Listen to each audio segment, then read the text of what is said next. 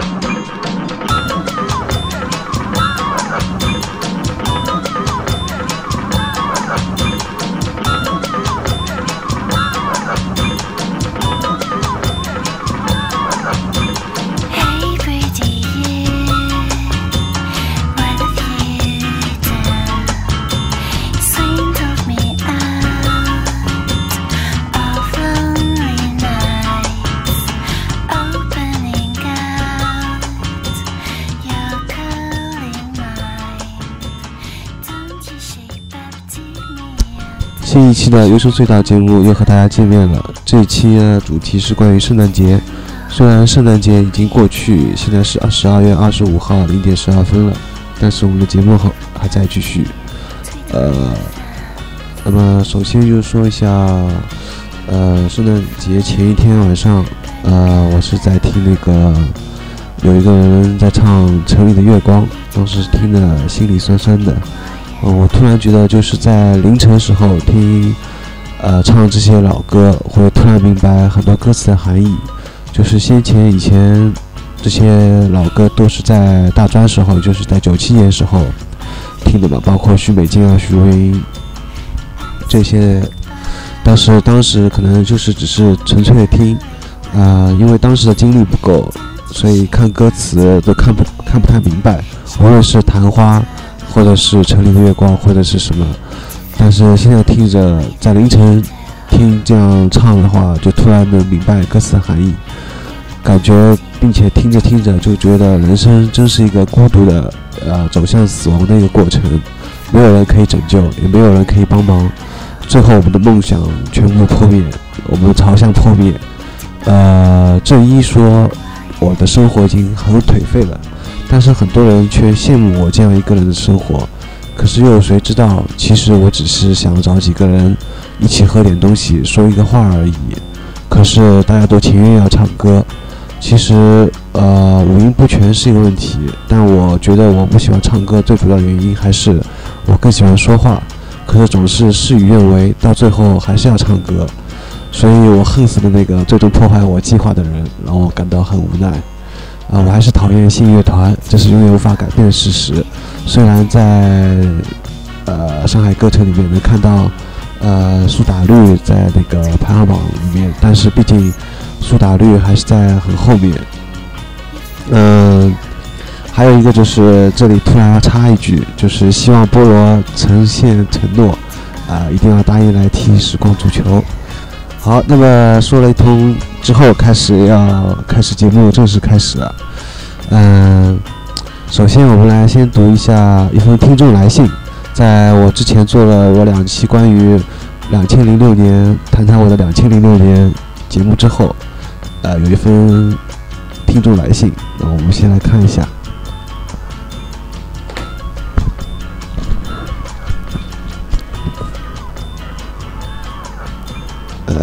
你好，就是信里面先签了称呼了。我是一个辽宁的高三学生。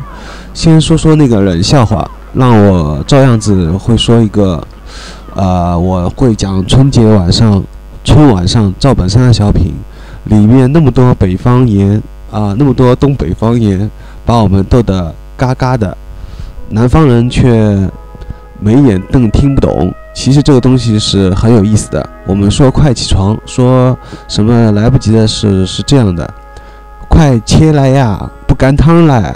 这也是南方大学宿舍里不能让北方学生当闹铃的原因吧。呃，这里就他就是讲了一下关于就是我上次说的那个冷笑话，就是关于手指和操指的那个。呃，当时呃我也是就是因为都是比较即兴嘛，就讲了这个。呃，不过好像发现反倒是有一个南京的听众，他当时在 QQ 上给我留言，他说他觉得那个冷笑话比较有意思。倒是一些上海的听众，呃，他们倒觉得很、好像很冷，就确实觉得很冷。反正其实我倒也不是作为一个冷笑话，我只是作为一个生活当中一个插曲来讲。啊，那我们继续读信。他说，还有啊，背景音乐真的不错，不过你在节目当中提出的想法似乎有点点点点点点。从概率学角度来讲，节目曲目随便挑，呃，还是只能适合部分听众的口味，还不如像现在这样，你来推荐曲目，让观众来听。（括弧）因为我比较喜欢这种形式。（括弧）背景音乐当然不错了，不介意的话，告诉我这两期的背景音乐是什么名字啊？虽然都是以前节目中的背景音乐，有的曲子在节目稿中还是没有写到。啊，这里我就要回忆一下。呃，就是说，呃，我觉得就是，呃，他就是在来信当中说到一个，就是到底是由我来推荐作品呢，还是类似于点播形式，就是选择大家都比较受欢迎的，呃，就是我在节目当中放的一些背景音乐。来作为主主旋律。呃，其实这就是相当于一个创作，和我之前也谈过，就关于创作和市场的一个问题一样。因为我觉得，首先个人口味都是很多不同，而且因为我做了毕竟有五年的一个关于 trip hop 的主题的一个网站，呃，但所以说呢，就是有很多人会更想因为听到关于 trip hop 这个音乐类型的作品，但就我自己而来来说呢，就是我我呃之后也会谈到就关于我网站的一个问题，就是我当初做网站呢，其实并不是只是想做一个 trip hop 类型的网站，想比较宽泛型的介绍更多我喜欢的其他的各种各样的音乐类型。但现在问题就是说，已经毕竟做了五年，只是关于 trip hop 的一个优势隧道的网站，所以说呢，很多人会更想听到这个音乐类型。呃，之前，呃，然后之前的背景音乐呢，我都在稿子里面有写过。呃，这次不写呢，就是因为这两期的背景音乐都是我之前呃十期节目里面呃一些背景音乐的综合，我就挑了一些最最受欢迎的一些，反复在这两期里面播放了。这可能也是一种偷懒的方式，但是呃效果我却发现却很好。也就是说，呃那几期节目的背景音乐似乎是反复听，大家也不会厌倦。啊，这样我也正好 偷懒一下。好，那么就说完了关于这个推荐曲目和背景音乐的问题。